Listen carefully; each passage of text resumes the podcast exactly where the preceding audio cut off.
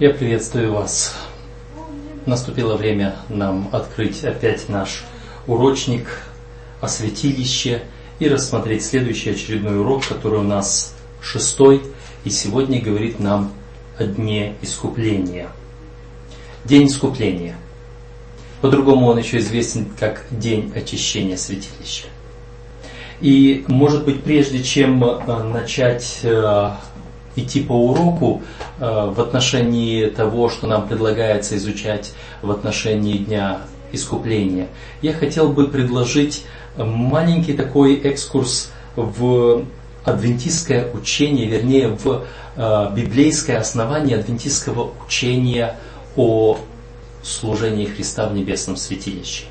Э, дело в том, что бытует такое мнение среди многих даже адвентистов, что якобы учение о небесном святилище, учение о судном дне, об очищении святилища, о том, что происходит сегодня на небе, о том, что совершает Иисус Христос как наш первосвященник, оно полностью основано на духе пророчества. И если бы не было духа пророчества, если бы не было трудов Белен Вайт, то мы не могли бы из одной только Библии доказать то, во что мы верим. И потому сегодня я хотел бы начать именно с этого, с доказательства, с библейского обоснования в то, что наше вероучение о служении Христа в небесном святилище как важной и неотъемлемой части нашего спасения имеет основание здесь, в Священном Писании. Э, говорят, что при устах двух или трех свидетелей будет верно всякое слово. И поэтому я хочу вам представить два-три свидетельства из Священного Писания, которые говорят нам о важности, о жизненной необходимости для нашего спасения этого важного момента. Я начинаю с книги Левит, 23 главе, главы, которая является частью нашего урока сегодня. И здесь 29 стих. Обратите внимание. «А всякая душа, которая не смирит себя в этот день, истребится из народа своего». Это день очищения. Всякая душа, которая не смирится в этот день, истребится из народа своего – Заметьте, если мы посмотрим на благочестивого еврея, на того еврея, который, как только он совершил какой-либо грех, какое-либо нарушение, он тут же выполнял все, что необходимо, приносил жертву за грех, очищал себя от всех грехов. Вот этот благочестивый еврей на протяжении года увидел что-то такое в себе, что-то совершил по ошибке или по умыслу, по недочету, по несдержанности – и вот он приходит со своей жертвой, приносит, совершает все, возвращается домой. Он спокоен, он свободен, он прощен. Опять совершает грех, опять идет, опять с кинию, опять с жертвой, опять очищает себя, опять возвращается радостный, он прощен. И так на протяжении всего года. Но, казалось бы, все его грехи принесены на Голгофу потому что его, потому что это жертва, которую он приносил, э, будет ли это э, телец, или будет ли это э, агнец, или будет это козел, или будут это две горлицы. Эта жертва указывала на Иисуса Христа, на Голгофу. И вот он в Голгофе, у Голгофы сложил свои грехи и получил прощение. И что дальше? А дальше он слышит такие слова. Всякая душа, которая не смирит себя в этот день, истребится из народа своего. Чего не хватает Голговской жертвы, жертве Иисуса Христа, чтобы обеспечить полное бесповоротное спасение этому иудею, этому еврею, который до пришествия Христа верил в Мессию и приносил жертвы. Чего не хватает этой жертве, чего не хватает Голгофе, для того, чтобы спасти этого человека полностью и бесповоротно. Что еще нужно? Без чего эта душа истребится. Еще один текст. Это 13 глава Евангелия от Иоанна. Известный нам текст. Евангелие от Иоанна, 13 глава. И я здесь читаю 8 стих. Петр говорит ему, не умоешь ног моих вовек. Иисус отвечал ему, если не умою тебя, не имеешь части со мною. И дальше 10 стих. Иисус говорит ему, а мы тому нужно только ноги умыть, потому что чист весь, и вы чисты, но не все. Вечеря Господня предваряется обрядом омовения ног. Между прочим, обрядом омовения ног в нашей церкви мы почему-то по какой-то традиции называем обрядом смирения. Вспомните, если какая душа не смирит себя в, тот, в этот день, в день очищения, то его душа истребится из народа Божьего. Здесь Петр говорит, не умоешь ног моих. Христос говорит, без проблем. Вы омыты все, вы чисты все, вы прошли через не плотской нечистоты, а мытие, но обещание Богу доброй совести, через крещение, которое апостол Павел называет, что когда мы погружаемся в воду вместе с Ним, со Христом, умираем для прежней греховной жизни, и потом, поднимаясь из воды, мы со Христом воскресаем для новой жизни без греха. И вот Петр был омыт. Петр прошел через вот эту, этот образ Голгофы, крещения, образ воскресения со Христом для новой жизни. И все, он прощен, потому что это э, было крещение покаяния и в оставлении грехов, чтобы получить прощение, он прощен. Но Христос ему говорит, а вот если ног не омою тебе, не имеешь части со мною вовек. И это означает, не будешь в царстве моем. Чего не хватает? Крещению, омовению ног, Голговской жертве. То есть крещению, Голговской жертве. Чего не хватает, чтобы спасти Петра? Что только в омовении ног дается. Еще один текст. Мы уже имеем два свидетеля, и есть третий свидетель. И третий свидетель – это первое послание апостола Павла к Коринфянам, 15 глава. Она начинается с того, что апостол Павел говорит, напоминаю вам, братья, Евангелие, которое я благовествовал вам, и которое вы приняли, в котором утвердились, которыми спасаетесь, если преподанное удерживаете так, как я благовествовал вам.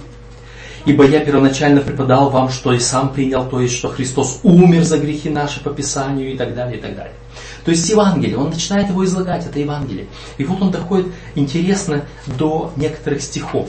Читаем 14 стих. И что здесь говорится? А если Христос не воскрес, то и проповедь наша тщетна, тщетна и вера ваша. Почему? Что нас спасает от греха? Смерть или воскресение Иисуса Христа? Смерть или воскресение? Смерть. Потому что Христос пролил свою кровь за нас в прощение наших грехов.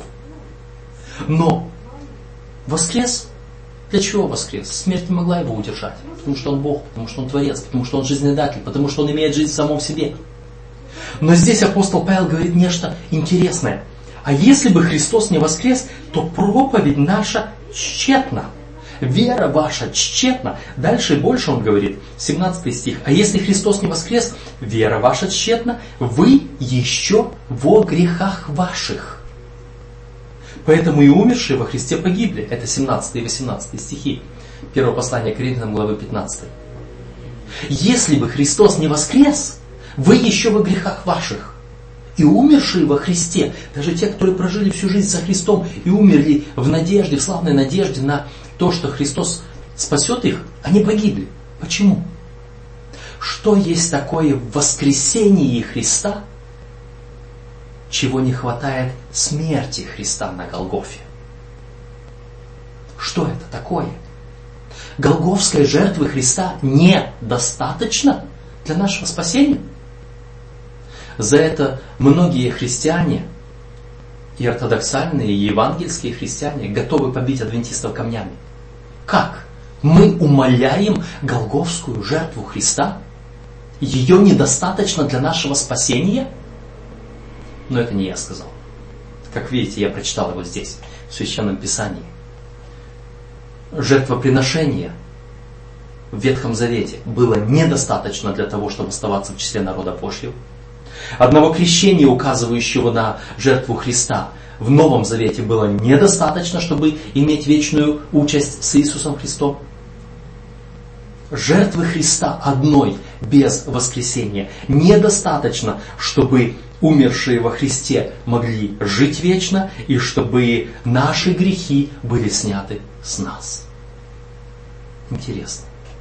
Что же это? Чтобы понять, что же это такое, давайте посмотрим, что апостол Павел говорит э, в другом месте, в послании к римлянам. Есть в Римлянам 5 глава, мы читаем здесь 9 и 10 стихи. «Посему, тем более ныне, будучи оправданы кровью Его, спасемся им от гнева. Ибо если, будучи врагами, мы примирились с Богом смертью Сына Его, то тем более примирившись, спасемся жизнью Его. Интересно сказано, что нас спасает, смерть или жизнь Иисуса Христа? Смерть вроде бы, она пролилась за нас, чтобы очистить нас от греха, да? Возмездие за грех смерть, вместо меня Иисус умирает за мой грех, несет на себе наказание смерть, чтобы я мог жить. Но, оказывается, смертью я только примирился с Богом. А спасусь жизнью Его. Жизнью какой? Той, которой, жизнь, э, той, которой Иисус Христос жил до Голгофы? Те три с половиной года? Или 33 года? Какой жизнью я спасаюсь? Жизнью Иисуса Христа. Если мы принимаем во внимание слова апостола Павла Коринфянам, что если бы не было воскресения, то мы еще во грехах, наверное, жизнью Иисуса Христа, которая была после Голгофы. И действительно, смотрим, что дальше говорит апостол Павел здесь же, в послании к римлянам, но глава 8, и я читаю с 31 стиха. Что же сказать на это? Если Бог за нас, кто против нас? Тот, который сына своего не пощадил, но предал его за всех нас? как с ним не дарует нами всего? Что это означает? И Иисус Христос, кажется, то есть Отец Небесный, кажется, отдал в Иисусе Христе все. А дальше говорит, а как же с ним не дарует нам и всего? А что еще надо? Чего не хватает в том, что Иисус умер за нас на Голгофе, будучи отданным Отцом на смерть за наши грехи? как с ним не дарует нам и всего. Дальше. Кто будет обвинять избранных Божьих? Это 33 стих 8 главы Римлянам. Кто будет обвинять избранных Божьих? Бог оправдывает их. Кто осуждает? Христос Иисус умер, но и воскрес, Он и одесную Бога, Он и ходатайствует за нас. Вот оно. Христос Иисус умер. Это первая часть. А затем Он воскрес, сел одесную Бога и ходатайствует за нас. Вот это ходатайство Иисуса Христа. Это то очень важное, та важная часть, которая необходима для нашего спасения, без которой тот благочестивый иудей в Ветхом Завете истребится из народа Божьего.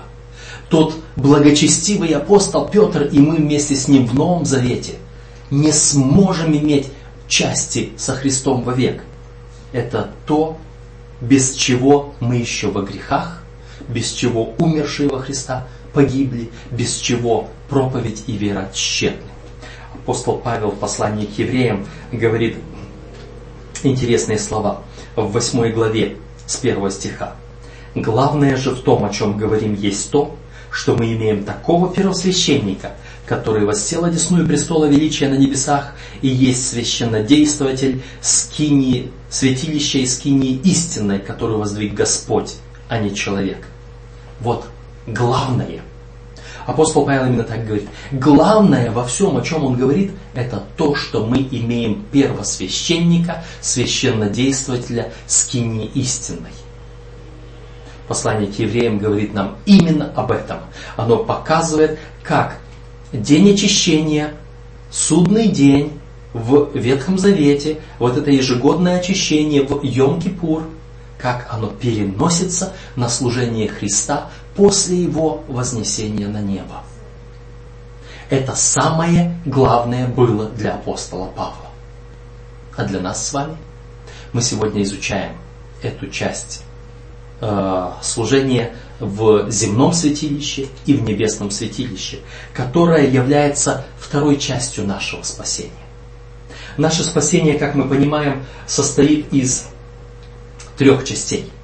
Есть целый ряд христиан, которые готовы э, подойти к нам и задать вопрос. Брат, сестра, ты спасен? Ты спасена? И они ожидают, что мы должны с уверенностью сказать, да, аминь, аллилуйя, я спасен. Подождите. Мы спасены, безусловно, первым спасением на Голгофе. Это первое спасение, но не окончательное. Мы спасаемся сегодня вторым спасением, служением Христа в небесном святилище. И это процесс освящения, это процесс всей нашей жизни. Доколе мы не достигнем полного образа Христа, взирая на Него и преобразовываясь от славы в славу в Его образ. Это второй этап спасения, который еще не завершен, и о котором говорить, о результатах которого говорить рано. Претерпевший до конца спасется. И вот это спасется потом, это третье спасение. Даже если я спасен на Голгофе полностью, даже если я сегодня совершаю свое спасение тщательно, я, находясь здесь на грешной земле, еще не спасен. Я буду спасен, когда я буду там, в Царстве Небесном, с Иисусом Христом, вечно. И поэтому третье спасение – это когда Христос явится за нами и возьмет нас, искупленных от земли, и поместит на новую землю, которую Он пересотворит, для того, чтобы мы там вечно обитали вместе с Ним. Итак, три спасения. Первым мы спасены. Второе мы совершаем сегодня. Третье будет в славное явление нашего Господа. А сейчас благодарение Господу, что Он э, благословил нас прекрасным откровением, прекрасными образами в земном святилище, которые совершались однажды в году в день очищения. Э, памятный стих из 7 главы книги пророка Михея, 18 и 19 стихи, мы их уже раньше наблюдали, читали в прошлом уроке. «Кто Бог, как ты, прощающий беззаконие и не вменяющий преступление остатку наследия твоего?» Не вечно гневается Он, потому что любит миловать. Он опять умилосердится над нами и сгладит беззаконие наше. Ты ввергнешь в пучину морскую все грехи наши. Опять умилосердится. Это означает, что мой грех рассматривается Богом дважды. Первый раз, когда я раскаиваюсь в нем, когда я его возлагаю к Голговскому кресту. Второй раз, когда Господь выбрасывает его из святилища своего. Выбрасывает навсегда. Он еще опять умилосердится над нами и вернет грехи наши в пучину морскую, туда, откуда нет возврата, туда, откуда невозможно его достать. И как Кори Тенбум, а, интересная женщина из Голландии, сделавшая очень много для реабилитации людей после Второй мировой войны, она использовала этот текст, а, призывая людей к прощению, к покаянию, а, к примирению со своими врагами. Она использовала этот текст и говорила, Господь ввергает грехи наши в пучину морскую и потом ставит знак с надписью «Рыбная ловля запрещена». Оттуда больше эти грехи не будут подняты. Хорошо, мы пойдем по нашему уроку и посмотрим на день искупления в том виде, в котором он нам представлен.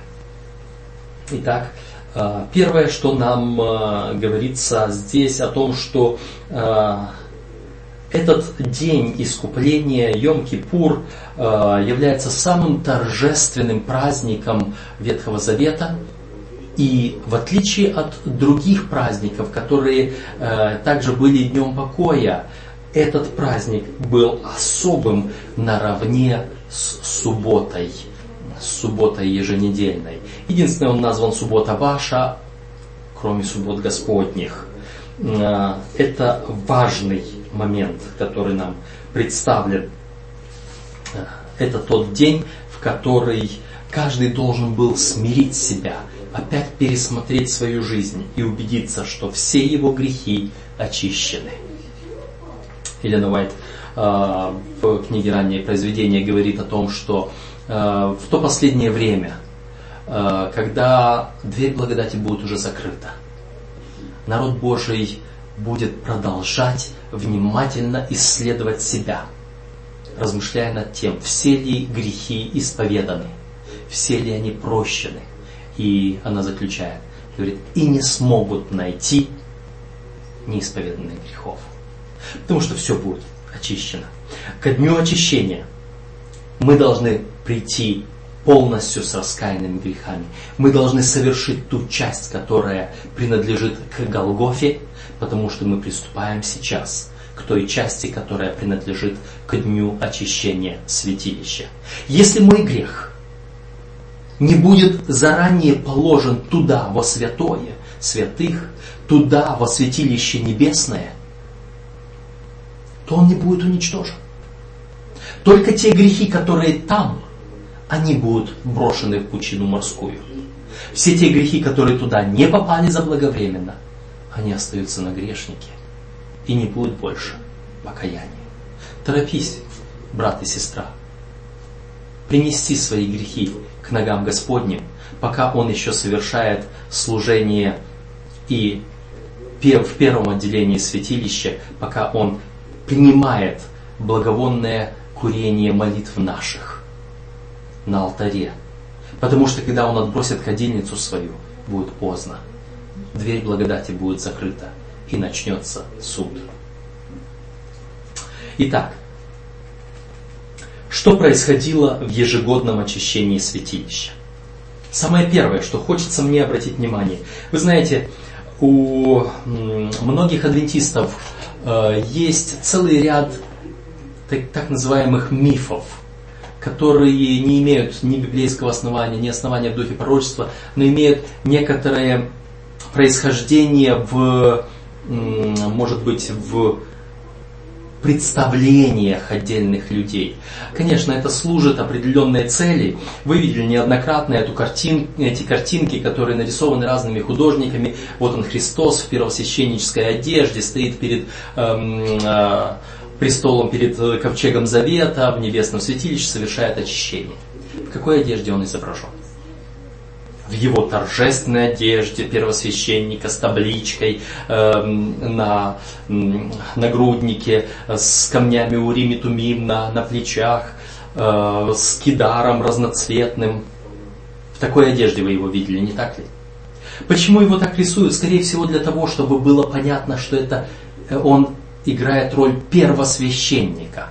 Однако, Священное Писание нам говорит – и это записано в 16 главе Левит, с первых стихов, где описано а, служение а, первосвященника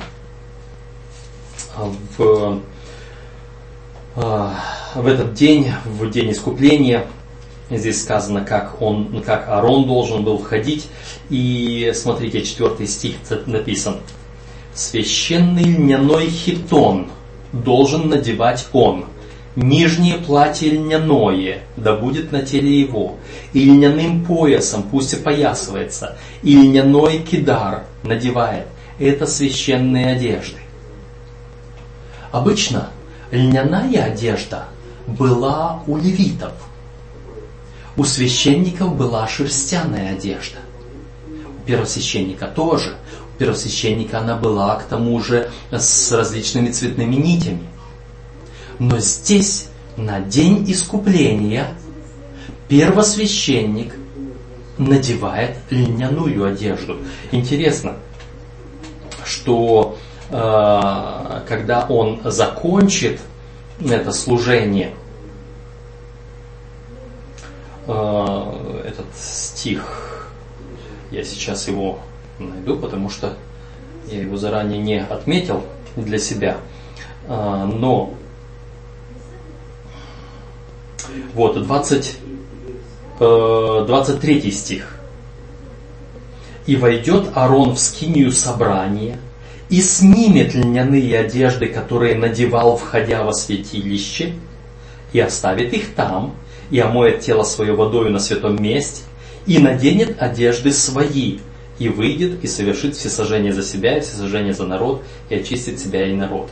Это 24 стих 16 главы Левит уже показывает то, что произошло после служения Дня Очищения. То есть вы заметили, к началу служения он одевает льняную одежду, когда он завершит очищение, он снимает с себя льняную одежду, надевает опять свои первосвященнические одежды и совершает еще одно всесожжение. То есть, я акцентирую внимание на этом почему? Я не хочу сказать, что у меня есть э, ответ на значение, почему именно льняные одежды нужно было одеть. Может быть, есть ответ на этот вопрос, я над ним не размышлял.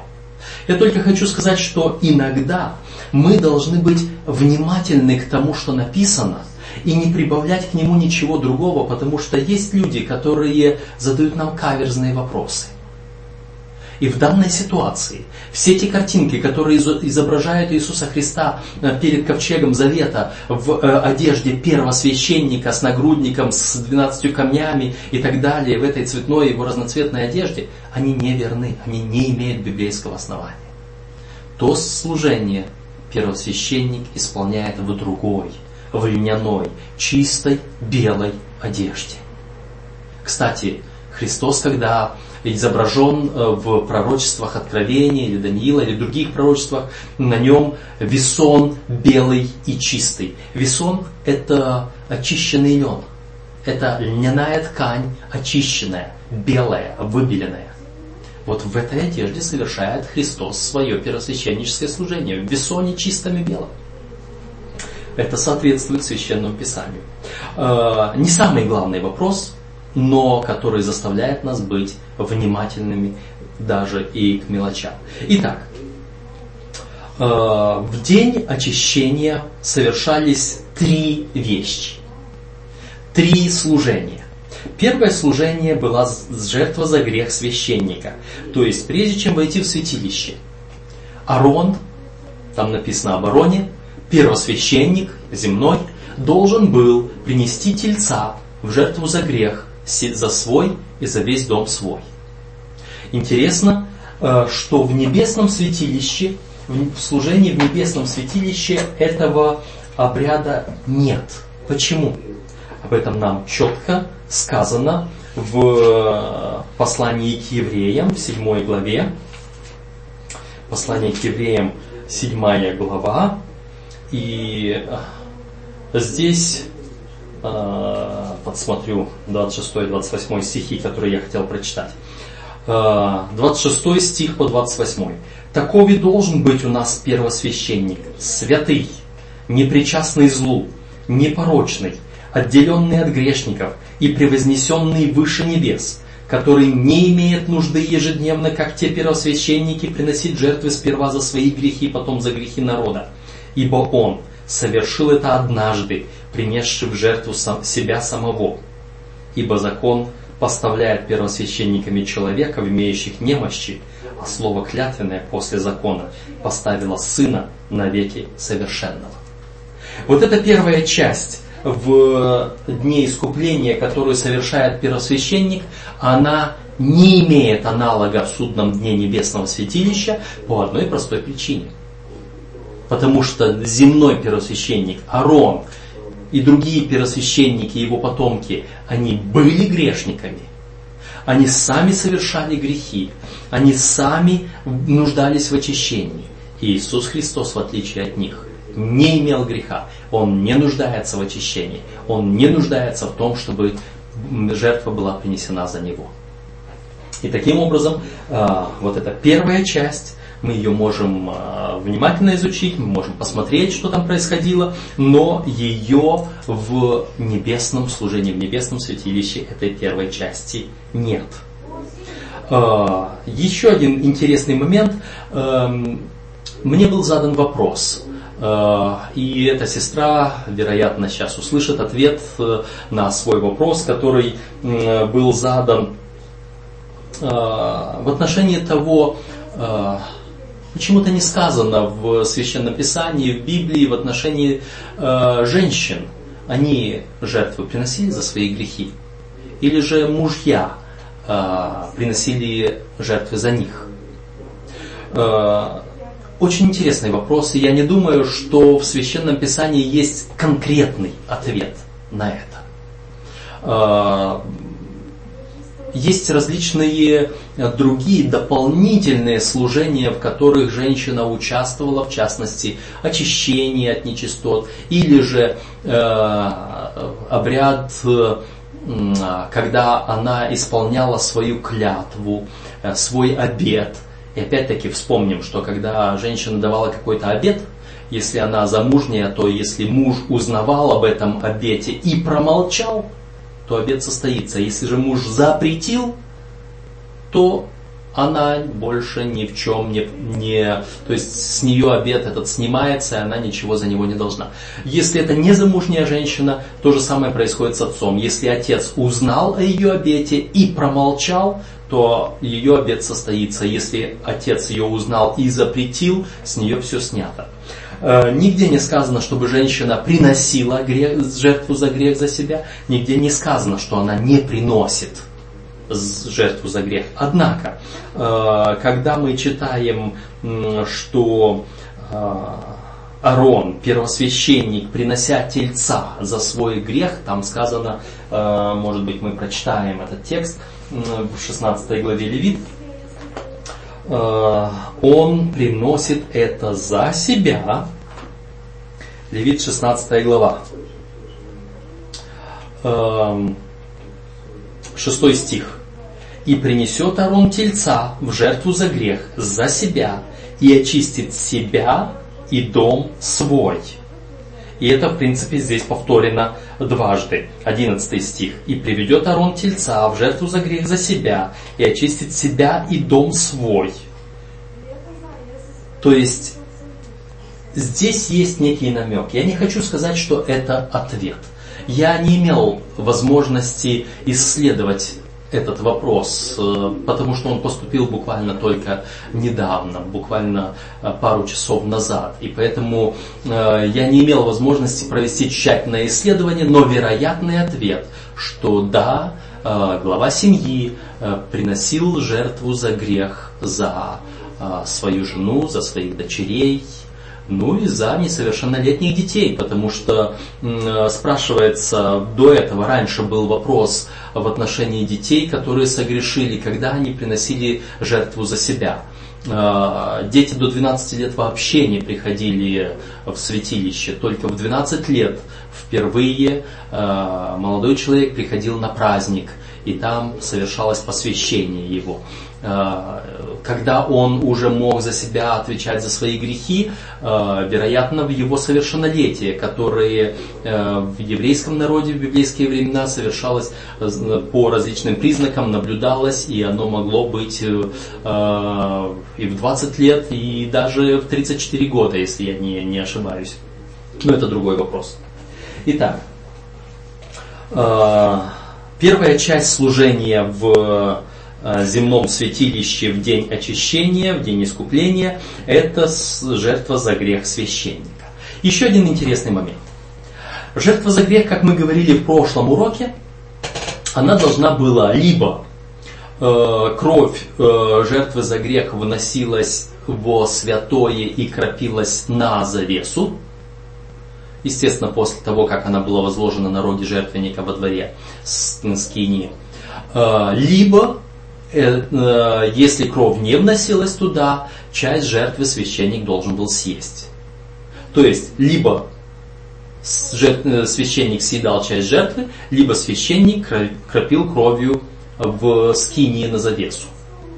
В частности, либо-либо, значит, если это жертва за грех священника или жертва за грех общества, то кровь вносилась в скинию. Если это жертва за грех начальника или жертва за грех простолюдина, то кровь во святилище не вносилась, а съедалась часть мяса э, жертвы за грех священником, и таким образом священник носил этот грех в себе.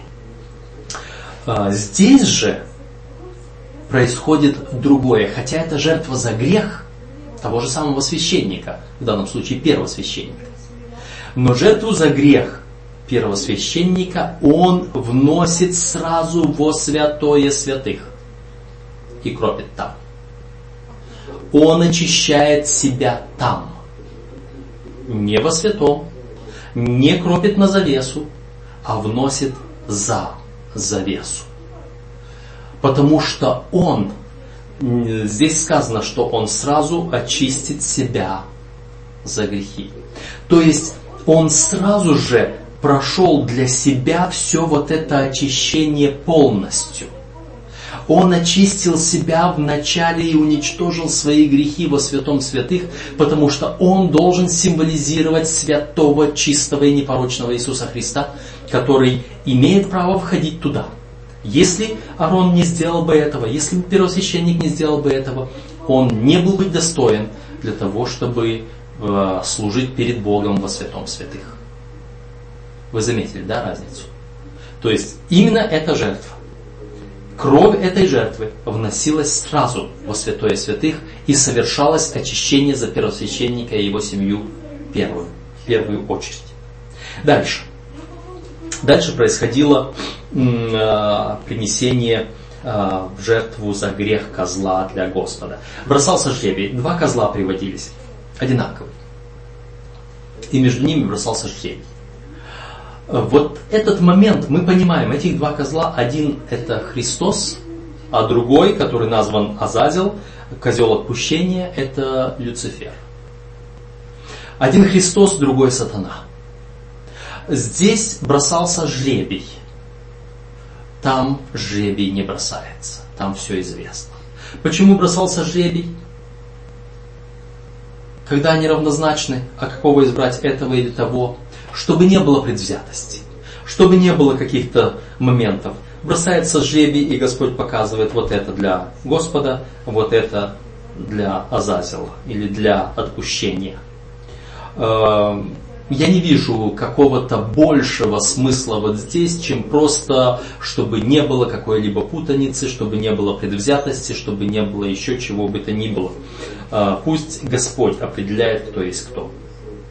Итак, когда определили, что вот этот козел для Господа, вот этот козел отпущения для Азазела, это э, после этого начинается служение вот с этим первым козлом, который приносится в жертву. Он приносится, и он назван жертву за грех. Он приносится в жертву за грех. Почему? Мы говорим, что здесь уже нет искупления. В нашем урочнике сказано, что здесь эм, нету в это время слова прощать.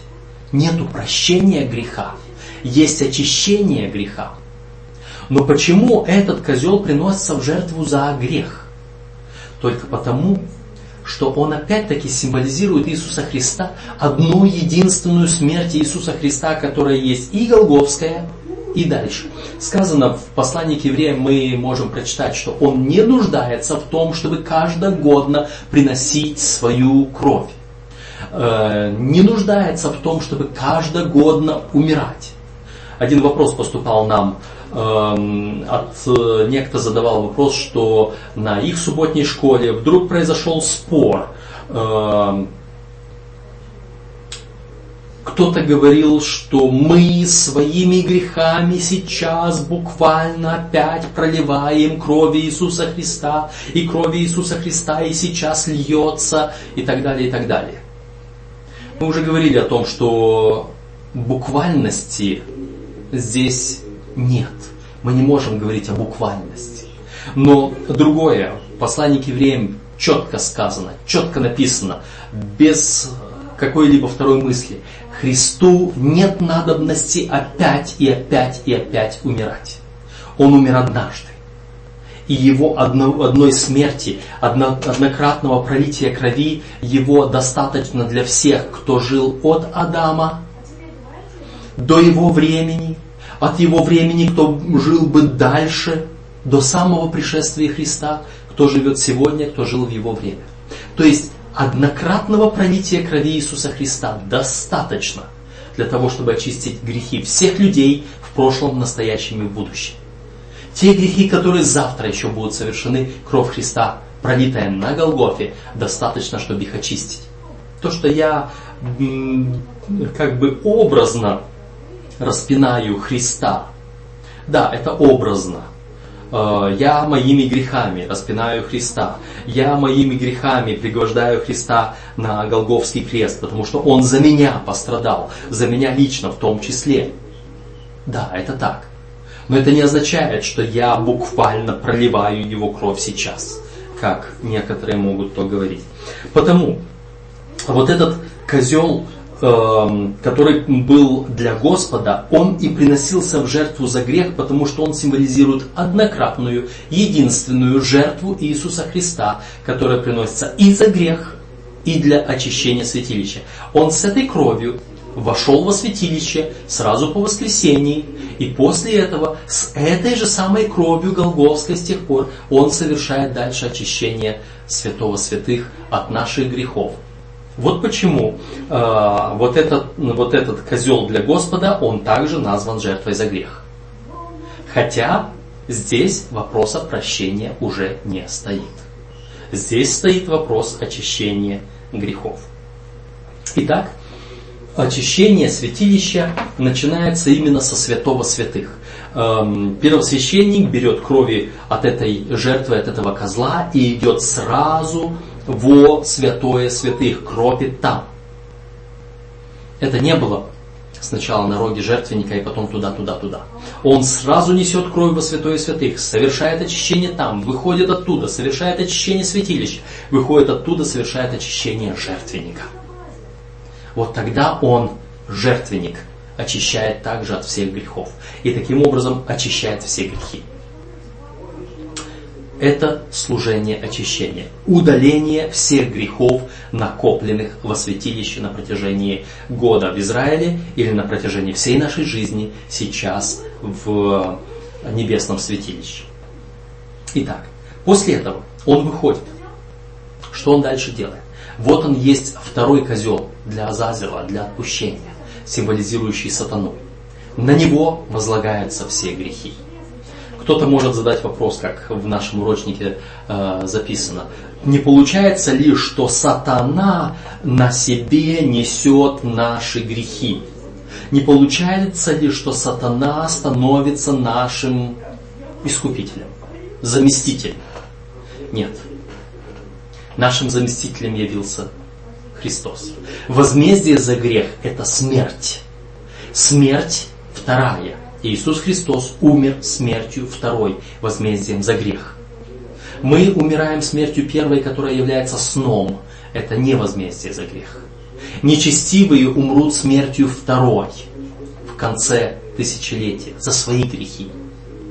Сатана погибнет смертью второй в конце тысячелетия за свои грехи то, что на него возлагаются грехи из святилища, это на его голову возвращаются последствия его греха, того, что он совершил. И он удаляется в пустыню безводную. Здесь нет жертвы. Он просто удаляется туда, откуда нет возврата.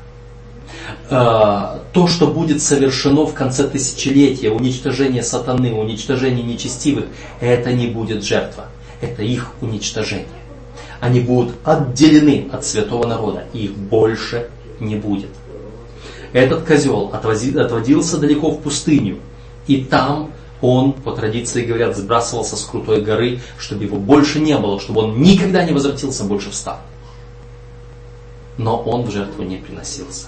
Таким образом, сатана не совершает нашего очищения, искупления, не является заместительной нашей жертвой. Сатана погибает за свой грех. А, итак, мы смотрим. А, нам говорится, что день искупления это больше, чем прощение. Прощение было, когда мы приносили свою жертву, когда мы принимали заслуги Христа, когда мы исповедовались в наших грехах, вот тогда было прощение. Здесь удаление греха нашего вообще из списков Божьих, из книги памяти Божьей, удаление полностью из Вселенной наших грехов, очищение. А, итак, мы поговорили об Азазеле, а, мы сейчас смотрим, а, что происходит в день очищения, в день искупления. Здесь нам в урочнике дается интересный текст, притча из Евангелия от Матфея, 18 главы, 23 по 35 стихи. Мы знаем эту притчу. Это притча о двух должниках. И это притча, в которой э, человек прощен. Вот тот должник, который должен был неимовернейшую сумму царю, царь его прощает, хотя он вроде бы говорил, я тебе потерпи на мне, я все тебе выплачу, но это была неимоверная сумма для того, чтобы он ее выплатил. И поэтому он должен был быть прощенным. И он должен был жить прощенным. Кажется, прощение он получил, то, которое дает Голгофа. То, которое дает жертва за грех в течение года. Но, когда он не проявил милость к своему ближнему, который должен был ему немножечко, то царь поднимает его дело опять и призывает его опять на суд и наказывает его наказывает так, что он уже не прощен, и он погибнет, потому что он не проявил милости. Что из этого мы можем взять? Это еще один штрих к тем э, двум или трем свидетельствам, которые я привел в самом начале о том, что жертвы Голгофы недостаточно для нашего спасения. Это первый этап. Это только первая часть. Вторая часть это наше, наш характер, наше освящение, то наше оправдание, а это освящение, то вмененная праведность, а это наделяемая праведность. Чтобы мы жили праведной жизнью, чтобы наш характер был соответствующий. Вот у этого э, прощенного должника характер не оказался недостигнутым до полного возраста Христова его э, прощение остановилось там на Голгофе. Он посчитал себя прощенным, спасенным навеки. Я спасен навсегда спасен. Так говорят некоторые люди и не замечают, что однажды спасен не обязательно навсегда спасен. Более того, тот, который только на Голгофе спасен и не идет дальше, для кого Христос не воскрес и не воссел одесную престола Божьего, у него есть очень большие шансы оказаться на месте вот этого прощенного, но не исправившего свой характер, не освященного, и поэтому чье дело назад будет восстановлено, и кто будет осужден во второй раз навсегда навеки. А, прощенный, но не очищенный погибнет еще одно подтверждение дня искупления. А, еще один пример нам предлагает а, урочник под названием Йом-Кипур Исаии. Очень интересный текст в шестой главе, хотелось бы сказать, Евангелия от Исаии, книги пророка Исаии. Исаия видит Господа, царя, высокого, превознесенного на престоле.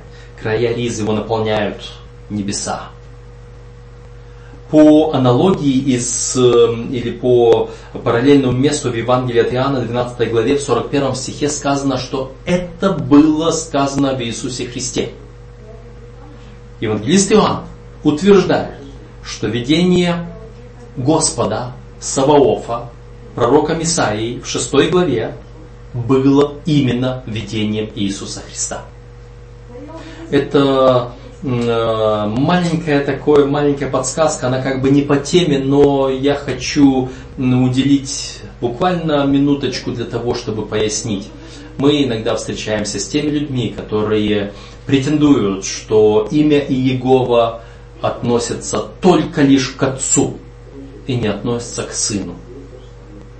Здесь, в шестой главе книги пророка Исаии, там чередуются, но относящиеся к одной и той же личности, к этому царю Господу превознесенному, чередуются слова и слова Адонай, так к нему обращается Исаия, и слова Яхве или Егова, так он описан, когда описывается, так его Исаия описывает, когда это не его слова обращения к Господу, а когда описание Господа, каким он его видит. Итак, этот Егова. В Евангелии от Иоанна сказано, что это был Христос. Он сидит на престоле как судья, он же и ходатай, он же и очищает. И вот здесь эм, пророк Исаия, когда он признает, что он человек с нечистыми устами, то есть он еще грешник. Его, он нуждается в очищении. И вот здесь ангел берет уголь с жертвенника, касается уст Исаии и говорит, грех твой удален от тебя. Вопрос, который поступил к нам э, перед этим в отношении того, а с какого жертвенника – был взят уголь. С жертвенника всесожжения, откуда вообще брались угли для кадильницы, или с жертвенника курения. Жертвенник всесожжения, он находился на земле, во дворе святилища. Земля – это двор святилища. Жертвенника всесожжения на небе не было. Жертвенник всесожжения, Христос не умирал, не распинался на небе. Христос распят на земле. Это жертвенник всесожжения. Жертвенник курения – это тот жертвенник, который стоял в первом отделении святилища, это тот золотой алтарь, на котором возносился, воскурялся фимиам, который символизировал молитвы святых. Я хочу напомнить опять, что все эти предметы, они не буквальны, они символичны. Я не могу себе представить, наши молитвы э, каким-то образом в виде фимиама воскуряются на золотом э, жертвеннике, ящичке, где, где горит огонь, и вот этот ладан, что это мои молитвы там. Вот таким образом предстают пред Богом. Это символ. Поэтому и уголь с жертвенника тоже символ. Эм, не происходило очищение углем в земной скинии. Это все образы, это все символы. Поэтому, может быть, нет надобности докапываться до того, с какого жертвенника был взят уголь. В конце концов, эм, жертвенник, огонь на жертвеннике земном зажигался Господом от Его небесного огня, чудесного огня, эм, низведенного э, славой Господней. Так что огонь небесного происхождения в любом случае. Э, уголь земного, наверное, дрова были, э, древесный уголь использовался там. Но мы, э, с одной стороны, не должны зацикливаться на этих второстепенных вопросах, но с другой стороны, да, там, если говорить даже об образах, на небе был именно жертвенник курения, и уголь был взят оттуда. Но с другой стороны, точно так же, как Смотрите, Иисус Христос Царство Небесное представлял по-разному э, в своих притчах. Он представлял и сеятелем, он представлял и полем, и с э, найденным сокровищем, он представлял пастырем, он представлял неводом, э, он представлял закваской, он представлял пшеницей посаженной. То есть одно и то же можно представить самыми разными формами, видами, аспектами, чтобы нам стало понятнее различные грани этого спасения, которые дается нам абстрактно. И чтобы мы могли понять абстрактное, непонятное, мы все познаем в сравнении. И вот понимаем, видим вот эту картину, и мы понимаем, как происходит это очищение. Итак, э, Грех твой удален от тебя, 7 стих 6 главы Исаии. Эм, значит, беззаконие твое удалено от тебя, и грех твой очищен. Это показывает, как сидящий на престоле Спаситель Ходатай очищает грешника. Поэтому книга пророка Исаии, э, вот эта глава в частности, дает нам еще один вид еще один взгляд с другой стороны, под другим углом на то очищение, которое Господь совершает.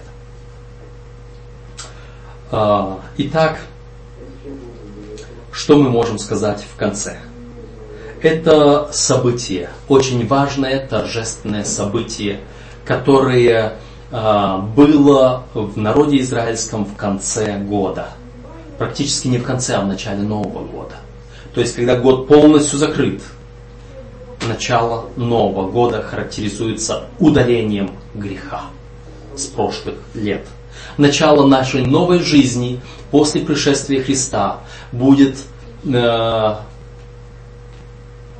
начнется с окончательного удаления наших грехов – когда Христос отбросит кадильницу и возложит грехи на Азазела, на Люцифера, на сатану.